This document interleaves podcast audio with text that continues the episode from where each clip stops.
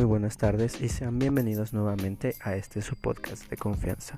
Mi nombre es Abner Torres, estudiante de la carrera de Gestión del Talento Humano en el Instituto Superior Quito Metropolitano.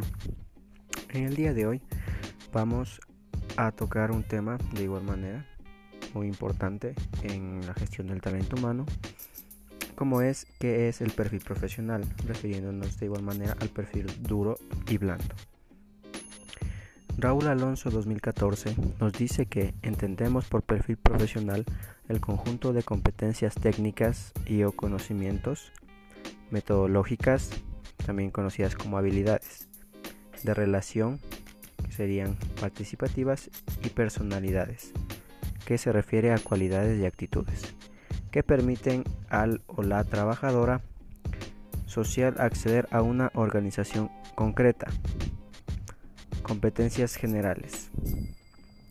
Él o la trabajadora social es un profesional de la acción social que tiene una comprensión amplia de las estructuras y procesos sociales, el cambio social y del comportamiento humano, que le capacita para intervenir en los problemas sociales que viven individuos, familias, grupos, organizaciones y comunidades asistiendo, manejando conflictos y ejerciendo mediación. Participar en la formulación de las políticas sociales y por último contribuir a la ciudadanía activa mediante el empoderamiento y la garantía de los derechos sociales. La diferencia entre el perfil duro y perfil blando. Por perfil duro se entiende la información que se destaca en el currículo, ya sea esta su formación, idiomas, experiencia laboral, informática y otros conocimientos valiosos. Más complejo es acceder al perfil blando del candidato. En buena medida esa será la misión. Se trata de identificar las habilidades y competencias del candidato que serán esenciales tanto para adaptarse al puesto como al entorno de trabajo. Como siguiente punto tenemos la pregunta ¿Cómo influye el contexto del teletrabajo en el reclutamiento y selección de personal? Actualmente con la pandemia global, el teletrabajo se ha convertido en la principal manera de trabajo, obviamente exceptuando los campos en los que no se puede hacer teletrabajo, y esto incluye recursos humanos. El proceso de entrevistas de trabajo se realiza de manera virtual en la actualidad, mediante aplicaciones como Zoom, Teams, etc ya que no podemos exponer a ninguna persona a contagiarse, las empresas han optado por realizar las entrevistas de esta manera, lo que nos lleva a nuestro siguiente punto a tratar en el podcast del día de hoy. ¿Cuáles son las metodologías utilizadas para evaluar un candidato por teletrabajo? López 2020 nos dice que se necesitan nuevas métricas para conocer las dificultades y necesidades que surgen en esta situación. Una vez conozcamos los cambios que trae el teletrabajo, se pueden elegir las herramientas de evaluación de personas que nos proporcionen la información que necesitamos en este momento.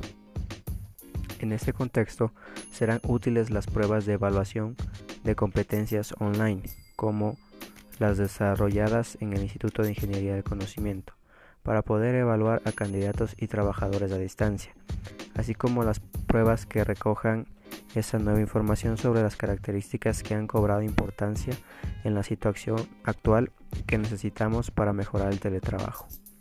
Competencias digitales, compromiso y satisfacción y por último la comunicación entre empleados. A continuación vamos a tocar eh, las herramientas que se están utilizando actualmente. Serían herramientas psicométricas son aquellas que permiten evaluar de forma fiable aspectos muy relevantes de los empleados, como su nivel de competencia digital, especialmente importante en un contexto de teletrabajo, habilidades de trabajo autónomo y otras competencias transversales. De hecho, en estudios pasados se observó la relación entre factores personales como la disciplina, la seguridad e independencia en el trabajo, la gestión del tiempo y las habilidades de comunicación como factores de éxito para el teletrabajo. La siguiente herramienta es la evaluación de motivaciones. Otro punto de interés donde las herramientas psicométricas aportan información precisa y útil es en la medición de motivaciones de intereses, Conocer qué produce satisfacción a los profesionales y cómo su puesto de trabajo se ajusta a sus intereses es imprescindible para fomentar y mantener su satisfacción en un contexto donde hay un mayor riesgo de que los trabajadores se puedan sentir desvinculados. Y por último, el análisis de redes organizacionales. En cuanto a las relaciones y la comunicación con los demás, este análisis cobra especial importancia cuando los profesionales no se encuentran juntos físicamente.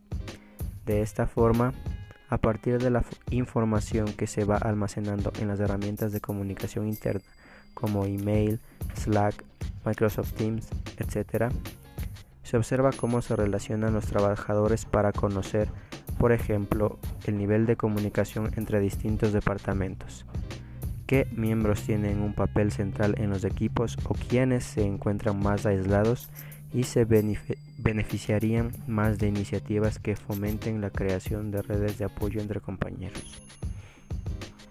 Para concluir, por la situación actual en el mundo, el teletrabajo se ha posicionado como la mejor opción para mantener seguro a nuestros colaboradores. Se han instaurado estas nuevas formas de evaluación, ya que las entrevistas no pueden ser presenciales. Mi nombre es Daniel Torres, les agradezco mucho por su sintonía nuevamente y los espero en una próxima ocasión.